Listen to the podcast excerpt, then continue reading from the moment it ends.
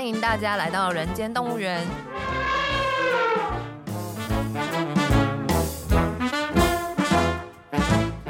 这是厌世姬为了编剧工作外出取材，访谈多年政治与企业幕僚的经验，并交流两个世代斜杠者的生活与想法。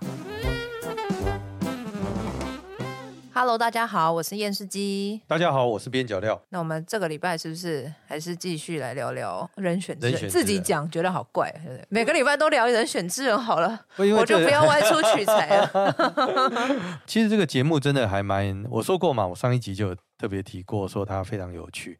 其他有一些有趣的东西，或者是我的疑问啊，来看看那个，因为编剧在直接向编剧取材，嗯，哦，这是最直接可以理解当时候创作的那个原点。就像我看到那个剧中的赵昌泽的角色，我就很好奇厌世姬，因为他是立法院院长。我们经历过的人都知道，我们曾经的立法院长曾经想选总统，想成为副手。那厌世姬是不是故意在这个故事中间偷渡了这个部分，让赵昌泽得以啊顺利成为副手？还是你在这整个剧情的铺排当中，让民和党非得选择这样的角色不可？我是不知道民和党有没有非得选择赵昌者不可啦，但是我们必须要让赵昌者是出来进主大位的，因为如果他不这样做的话，我的整个剧情其实也是有点走不下去嘛。因为如果赵昌者他是继续做他的立法院长，可能做个万年立法院长的话，我觉得张雅静也不会有那么强烈的意图去出来跟他拼一把这样子。就是那时候选择那个赵昌者成为民和党的副总统搭档，是对啊，你当时候因为你没有去设定他。本来就是一位，例如说一位学者，对，他本来是一位学者，但是他后来选了立委，对，在很短的时间内做到了那个立法院的院长，是对，然后他在这场选举的当中被挑选来当副手，就是说你在处理这个他成为副手的角度，你当然我知道他他有铺排了后面的其他的故事，但是就是说为什么会选择一个立法院的院长要成为副手？我们在看是认为说会不会在编剧里头故意放下，因为我们曾经的立法院院长他也很期待在政治上能更上一层楼，但是台湾的民意机关要走到那一步并不容易嘛，所以你是不是在这个部分呢放下了一个你的巧思？让大家来窥视这一个部分。回答这个问题之前，我们还是做一下防雷好了，因为真的要讨论这个角色的话，那势必会有一些暴雷的这个部分，所以大家可能要自己斟酌一下，要不要继续听，或者也可以等看完再来听。这样会选择立法院长，是因为我们原本的设定是他是老师嘛，他在学校任教，因为他在学校任教，所以他才认识张雅静。那张雅静就是喜欢上帅帅的老师，然后这个老师又是年轻有抱负这样子，这个是一个我们在剧情逻辑上觉得是合理的。张雅静去帮赵长泽选举这件事情。赵昌泽在那个当下，他可以选的职位到底有哪些呢？其实也没什么，我们也没什么选择。其实他要么选议员，不然选立委嘛，不太可能在那个情况之下跑去选市长。也许也可以啦，只是说那样子的话，因为我们的按照现在现行的体制来看。县市长选举跟总统选举，它是会有一个时间上面的落差，所以这样子的话，我觉得剧情上比较难处理。所以我现在现在开始跟大家分享的是一些真的非常现实且具体的考量了。对，因为你也怕观众在这个时间点上，因为现在的观众不仅挑剔。嗯，而且很聪明，对啊，他会把他时间点上接上之后说不可能这样发生，对啊，所以就变成我们在各种可能性当中去找出最有可能的结果，就是他是立法院长，嗯，他也是有可能是行政院长，但是那这样子我们要怎么解释他前面选举呢？难道他是当一届立委之后去当行政院长了？也是不无可能啦，好像也有这个可能性，但是会觉得好像没有那么直观，最直观就是他去当立委，院长一定是委员嘛，对，所以他当立委当一当他就变。院长这样子，虽然有一点点觉得哇，真的会这样吗？可是我觉得，我这几年观察台湾政坛吼，我后来觉得好像无奇不有，就是好像什么事情都有可能发生。发生对对对，所以好像目前这个部分被质疑的。目前没怎么看到了，虽然我自己有的时候也会有一点心虚，想说啊，他才当八年，他甚至可以当院长嘛，但是又觉得嗯，好像在台湾什么事情 都有可能，都有可能，真的。而且有趣的是，他在处理的时候，到公正党的时候，他也要选一个副手，对对，感觉也是选了一个跟他类似的环保的教授，能能源的啦，能源的，的教授。对，但是赵昌泽设定上可能看剧比较没有看出来，但就是说设定上他是环境法的学者啦，所以他其实是比较是偏法律的。嗯哼，那但是公正党的副手他是能源，是理工科的，所以还是不太一样。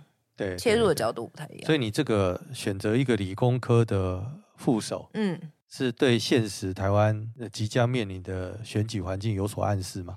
没有，但是是不错的参考。应该是说，虽然说我们是放在戏剧逻辑里面，但是它里面还是会用到一些政治判断。就是假设我真的是这个公正党的幕僚，公正党总统候选人幕僚，我会建议他去选择什么样的人作为他的副手。因为他是女的，所以我们一定建议他是男的。我现在是假设哦，大家其实也可以做这个推理，对，做这个推理，我觉得也蛮有趣。如果你是林月珍的幕僚，你是他的秘书长。你会怎么样去帮他寻找副手？我觉得这个是我个人的政治逻辑里面做出的一个判断了。就是第一，她是女性，所以我一定是找一个男性作为他的副手；第二是他没有家庭，所以我一定是找一个有家庭的，是是跟他去做配合。然后再来就是他感觉是一个比较人文气质的人，再加上他有女性的这个包袱在，所以我去找的一定是理工科的男性。在综合这以上，那他的这个副手肯定就是科学家啦，就是或者说企业之类，就是说他不会是那么文科，不会是什么政治系出身，或是不会是什么法律系出身，他一定是比较偏理工科的。以上的部分就是供两党候选人参考。嗯嗯，其实这是非常合理的思维逻辑。对啊对啊，这个世界常常是这样，它有一套合理运作的模式。当发现不这么合理的时候，一定也有其他的道理。嗯，哎，另外一件事是，所有人都会提，我也相信大家都注意到了，就是 KTV。哦，在台湾人因为有 KTV 的经验，是，所以呢，在看 KTV 场景的时候，是用台湾文化的味道，就说啊，这个好台湾。可是呢，其实我在看这件事情的时候，他最打动我的哈。还是我们上集有提到的政党的味道，就像我们说过，我们希望的是一个比较自由派的政党，他去挑战。那我说过，那个自由派的政党，他就是比较没有那种常年经济的脉络，他们可能具有比较多的理想性哦，或者是相对来讲，所以他们选择的场域，他回到 KTV 就相对不只有台湾文化而已，就是回到 KTV 其实非常合理的。那我不知道当时候你们的判断是经验呢？还是也是设定，连这个空间都设定到它是什么政党，所以我不觉得 KTV 专属于进步派，哎，OK，因为说真的，KTV 它不一定是专属，但是这个符码会不会？我不觉得，OK，对，因为就算是你现在放回台湾现有政党来讲，我相信每个政党肯定都有去唱歌，无论是国民两党，或是时代力量，甚至民众党，我觉得大家一定都去唱歌，因为唱歌是一个庶民的活动。我们就算不是政治工作者，就是其他行业的工作者，因为我有在其他行业做过事情嘛，就是我的过去的工作经验其实也是蛮跨界的这样子。那我做过保险业务，业务其实是一个非常爱唱歌的一个行业啊，对啊，是是是。所以这个东西其实它是很庶民，然后很生活化。那我也稍微挑战一下是，可是赵昌泽出来的 KTV 的场景，对，他的那个包厢跟之前就是公正党去唱 KTV 的。显然不是同一种等级的 KTV 或同一种等级的空间感。可是你要想啊，就是如果我是一个政治人物，我如果去跟我的小三去唱 KTV 的话，我会去挑钱柜吗？对，对吧？这个是一个逻辑问题嘛？对，对，对，对，啊，对，所以表现唱歌的方式是一样的，但空间还是不同。对啊，可是这是逻辑问题啊。赵昌泽所设定的就是那种。比较高级的私人包厢，对啊，就是私人招待所嘛。对，但是在公正党这一边的，他就是比较一般，像钱柜。但是我们不能否认说，公正党的高层如果他想要去唱歌的话，他会不会走私人招待所？这个很难讲哦。对，搞不好也是会哦。那喝的酒呢？喝的酒，这当然都已经很细节、很挑剔啊。就像我看到在那个 KTV 内，那大家在里头聚会所喝的饮品，你在饮品上有不同的选择吗？啊，喝酒不就喝啤酒吗？有的是啤酒，有的喝的是威士忌嘛。我知道，我知道。有的是红酒，它都代表了不同的。嗯、就是说，他在构思这场景的时候，这个算是其中的一个部分吗？也没有。我必须说，实际拍摄在画面上面的呈现怎么样，其实还是导演决定比较多。嗯、okay, okay. 当然，我们剧本里面会建议说，啊，他们可能这个场景，因为他们年轻人比较多，所以他们喝可能比较是喝啤酒。那这个东西是还是必须承认，就是有点刻板印象了，就是年轻人喝啤酒嘛，然后比较年长的人就是喝 whisky 或是喝红酒，红酒对对，大概就是这样而已。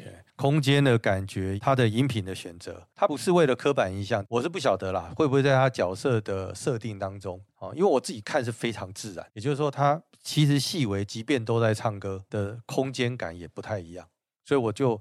一直以为说，哎，这个后头是不是连服装、场景、场域的那个设定，其实都有一套它很精细的对应？那那是一定的，但是这个工作不是在，或者说这个功劳不是在我们身上，是在导演身上。导演是要做这种很细致的功课的。那以下这个东西就有一点尴尬了。嗯，赵昌泽的角色有原型吗？就是说，这个是想象出来的，即便他跟他助理之间的这个关联。我想要回答的问题是，任何人问我说，任何一个角色有没有原型吗？我的回答都是没有，或者说有也没有。怎么讲？就是所有的戏剧角色，它都有原型啊。以我们外文系的说法，就是所有的戏剧结构都是来自于莎士比亚嘛。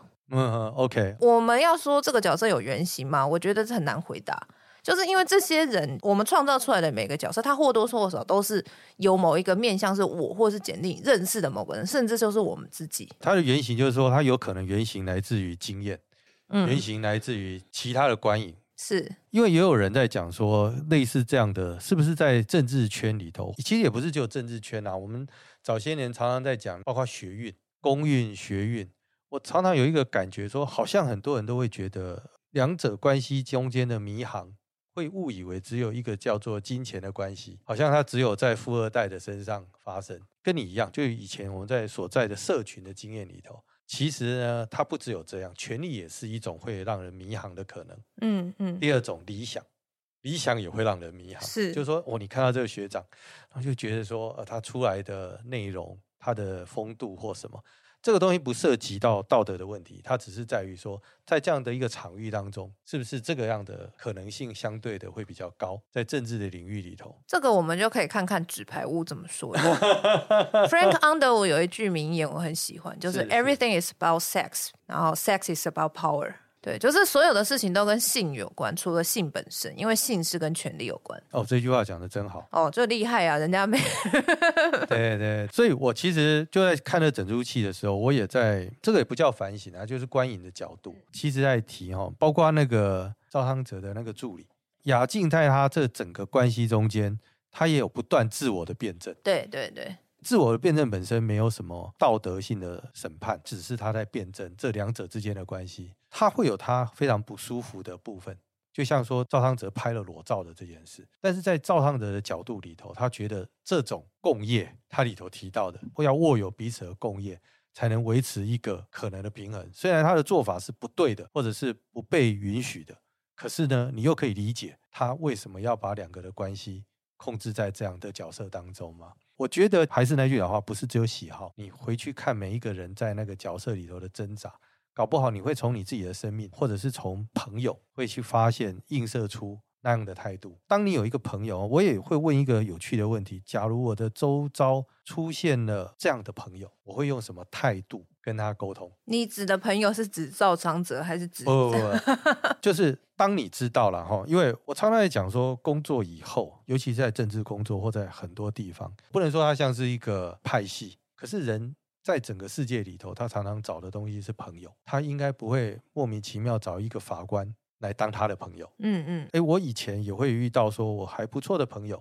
然后他有雅静这个角色哦，那在雅静这个角色出来的时候，我们是审判他呢，还是陪伴他，还是理解他？对，其实这个是一个非常好的学习。所以故事中间里头的文芳，他也做了一个不错的示范。他又是他的上属，可是他在例如上司的过程中间，他其实转换了，他在跟他对话的过程中间，成为一个陪伴的角色。是是，这个是我。很多家庭也是这样，就是我们上一节有听到，你决定大事跟小事，当你要决定大事跟小事的时候，也莫名的把自己的权力关系做了个调整。嗯嗯，你觉得我应该在上面一点，我来告诉你什么是大事跟小事。所以以前不是有一个结婚的台词，一个很有名的政治人物去致辞时候都会这样讲，说当你跟你老婆结婚的时候，小事给老婆管，大事给我管。但是什么事是大事或小事？由老婆决定。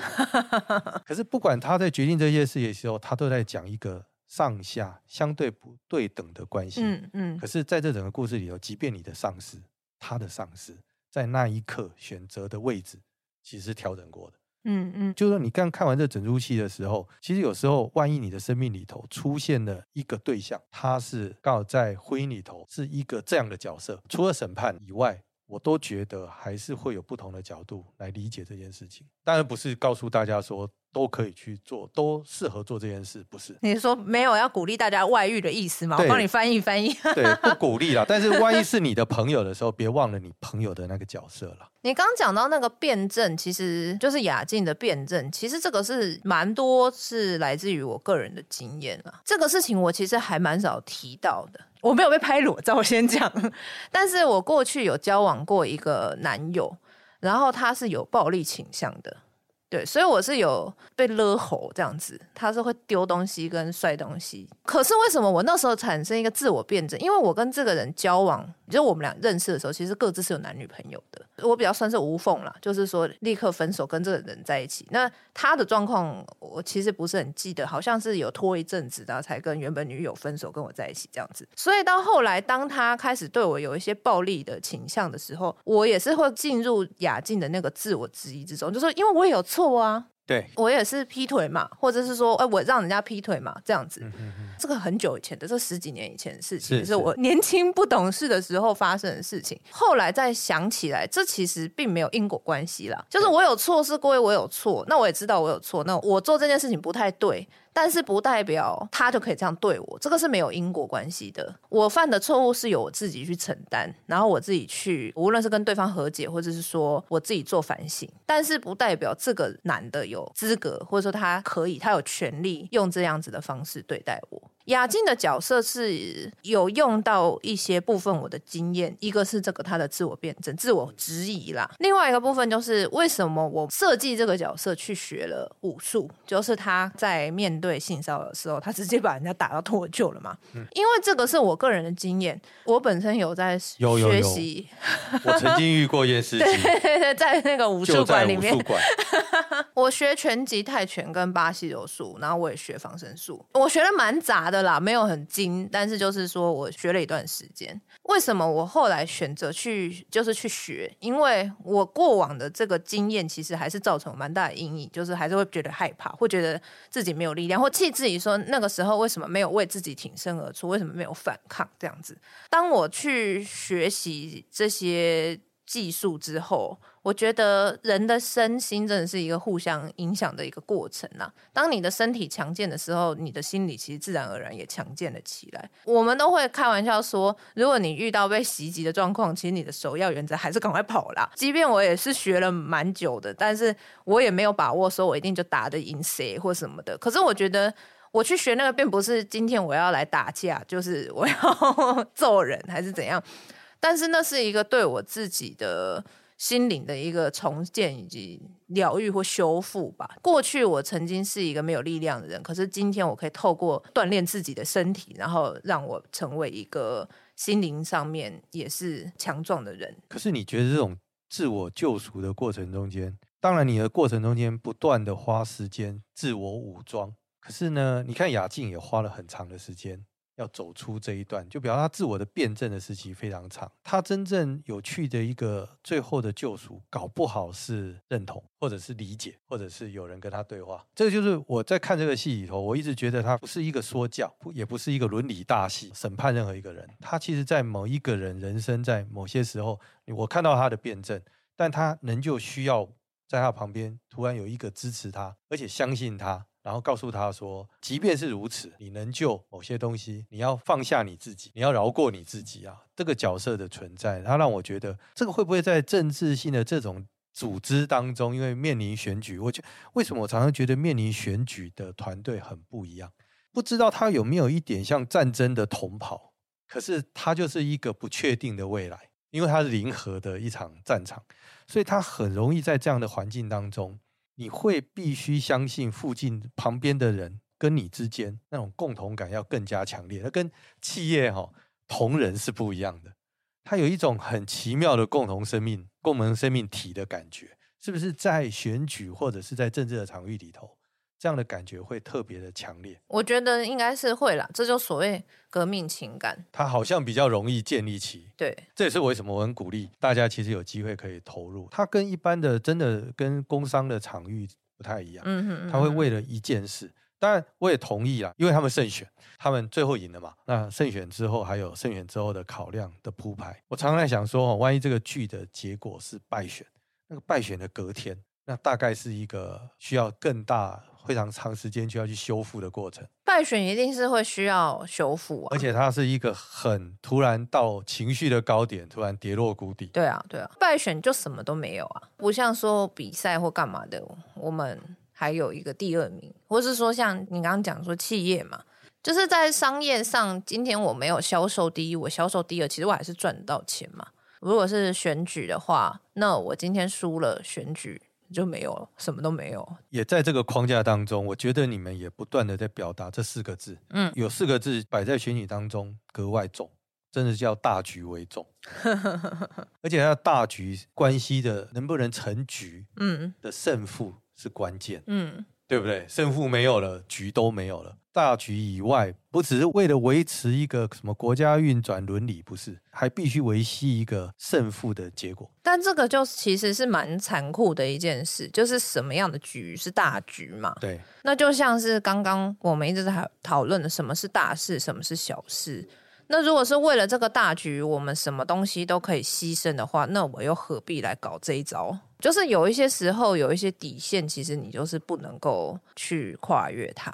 就但是这个底线对每个人来讲又不一样，所以我觉得这也是就是政治很困难的点在这里了。嗯，我想这个戏剧之中也其实应该是有传达到这一点。有有有有有，我觉得他非常精准的传达这个概念呢。这也是我想提出的一个疑问，就是如果说我们都是为了大局，然后我为了胜选，那我什么都可以牺牲的话，那我就是跟选一颗西瓜到底有什么差别？对啊，就是我推到极致的话，其实这样，我们选一个候选人，我们投给他是因为可能认同他的某一些理念。可是如果他今天是为了他要选赢的话，他去把他所有的理念都放下，那我到底为什么要投给他？他选上之后，他还可以坚持多少他原本的理念？这又是另外一个问题，就是我们永远都不知道嘛。对，反正你参与选举当当中，也常常会反省的大哉问。嗯嗯，对啊。其实里头哦，其实还很欣赏其头有一个人物哦，他刻画的也很鲜明，就是做图文的那一位。你说阿龙吗？所有时间只要看到他。他都睡眼惺忪，这是刻意的吗？因为可能他演员的眼睛长得比较小一点，是这样子吗？我本来一直觉得说他是被设定的，因为他就是让我完全可以映射到那种选举的节奏跟二十四小时，他不断的要处理这些事情。所以我以为他是设定的，对啊，他设定上是他，可他的表情就是这样，但是他真的长那样，他本来就长这样，他真的长他不是化妆的，没有，他真的长那样，那真的选角选的非常好，对啊，对啊，完全映射，就是他有几个角色，包括台大的实习生，嗯哼，他的气质，嗯，做过社运的那一位。我很好奇那个选角，嗯哼，因为我觉得这一次的选角，我觉得它有对位。所谓的对位，就是它整出戏看下来有很多一致的东西，相当一致。就是那个台大的实习生，是看起来就是一个书卷样，嗯哼，然后带有一点理想性，然后天真，然后最后他要去念书嘛，对啊，就很合理啦。哎，所以我很鼓励人家，为什么这个时候可以进这场选举？其实你可以演这个角色，你说去实习哥大吗？哦不不不不，哥大是 哥大靠自己，哥大要靠自己。但是你可以进到场域去理解。当然，你看完《人选之人》的所有角色的时候，其实有一个不错，就是你可以设定你自己是谁，进到那脉络里头，包括那一个做社运的，而且社运的那个场合处理的。我一直看到一个场景的时候，我有点压力。我以为他会怎样？就是他跟他以前社运的朋友见面。嗯，你以为他打他们吗？他会打架。我们要是看韩剧，这怎么可以不打？没有，这应该。韩国人就很喜欢打架。不是他有个冲突嘛？我知道，我知道。来舒压我的情绪，就他没有，他朋友要他坐下来。没有，我跟你讲，这都是文化差异啊，确实。但是我不了解韩国人啊，所以我刚刚那样讲好像不是很得体。但 anyway，我看韩剧的话，韩剧确实在这个状况会打架。可是你从我们经验来讲，台湾人会在这个时候打架吗？不会。对啊，台湾湾人一定是叫他坐下来嘛，对对对对，因为我们就是一个相愿的人嘛，对不对？我们台湾人就是很相愿嘛。我的意思就是说，这个是文化的必然，还是文化必然呢？场景的处理？没有没有没有，我觉得这是文化必然，因为我自己去想，我过去大学也是参与运动的人嘛，是 是，是，对，所以如果你想，如果是我们。我们的社团真的是我们自己社团，然后真的出了这个事，大家在那边酸他，他真的来了，你难道就真的跟他打吗？不会，你一定会是坐下来喝一杯嘛？就是，是不是？他在 FB 的世界哈、哦，发现真实人出现的时候的态度完全不一样。就是大家不是都说什么键盘战士、键盘战士在电脑前面像个那个老虎，出来就是一只猫嘛？对对对对，所以这也是提醒所有人不要害怕酸民。当有一天你真的出现在酸民的面前。他搞不好比你还不好意思。对啊，就台湾人来讲，好像是这样。啊、所以他不是你们哦。我看了那一幕，我就想说，会不会打架？这个、不是，我觉得他描绘的非常好，因为他很传神。那我以为这是设定啦，因为我不晓得你们只是顺着文化演。那当然是顺着文化演，这些东西一定都是要。为什么大家会觉得台词很自然？为什么觉得这个情节自然不尴尬或什么？因为就是顺着文化演啊，对，对啊对。那这个我当然是非常感谢导演啦，就包含刚刚说的选角跟这些服装，因为我们真的就是处理剧本而已。我觉得这一切真的是我们不能鞠躬，都是要归功于导演。导演也没有因为他觉得那个要戏剧的张力。不不不，君阳不是这样子。对对对，我、嗯、所以我也很佩服这个导演，因为他同样的对照还有一幕，就是那个嘉靖，他不是匆忙的要去找他老婆，对，撞到一个拿那火龙果汁、啊，火龙果汁就弄了两个人，对对，对，然后两个人呢不断的跟对方道歉，是是，是。我在想说，哇，假如他是一个设定是真的非常理解台湾文化的人会做的场景，也让你看得非常的舒服。但我不晓得了，我最大好奇是外国人怎么看。他们看到这场景会不会有个唐突说哈？我本来以为情绪准备好了，哎，要要打架，要吵架，这应该吗？砍两刀的事情怎么哎？突然讲完话人就走了。可是我觉得这就是文化输出输入啊。像我们看韩剧已经逐渐可以理解，他们常常要吵架啊。但我们过去的这种推向国际的这个经验是比较少。但我相信，如果未来我们有机会，然后能够继续的把我们作品往外推的话，其实也希望全世界其他国家可以。慢慢了解台湾人的这个文化啦，还有我们这种乡愿的性格啦，是不是？对对啊，就是说大家会不太一样。看是看得很温暖啊，因为我想说啊，这个就是台湾人，他们会处理朋友来到现场的时候会面对的一个态度。对啊，即便社运的哦，社运人士哦。对啊，所以我那时候看的时候，我就觉得有几个场景处理的非常的 smooth。让你觉得很舒服。那我那时候的模式只是在猜说，哦，这个导演或编剧真的还蛮强的。他把整个台湾文化这个呈现不会因为戏剧的，因为他要面对全世界的观众，然后有所扭曲。一直以为它是一个非常好的设计。对，不过今天我才知道，原来你你们也是顺性而为。可是这也是一个设计，不是吗？就是我们并没有说为了要让它有戏剧张力，或者说我们想要有场面，所以就去违反了。我们本身的性格，没有，那是因为你的文化在你内在是，对啊，这是我们内建的东西，内建的东西。否则你想嘛，他假如只是看到一个画面，他会很自然觉得接下来应该要有冲突。嗯嗯嗯，他的冲突不应该如此淡，对吗？就刚刚在讲的那个文芳跟雅静的对话，是他也是很反映了台湾某些时候。我在政治里头，我也常常比较容易看到，就是说他好像是主管，但也常常不是，是朋友。对，因为大家共同，因为它是一场战役，上对下对一场战役没有什么帮助。嗯，他一定要共同过这个关，所以他每一个人好像都很重要，每一个人都不可以轻易的离队。他好像在一场选举当中，多少会有这种味道。当然，内部还是有很多属于人性本来有的问题啊。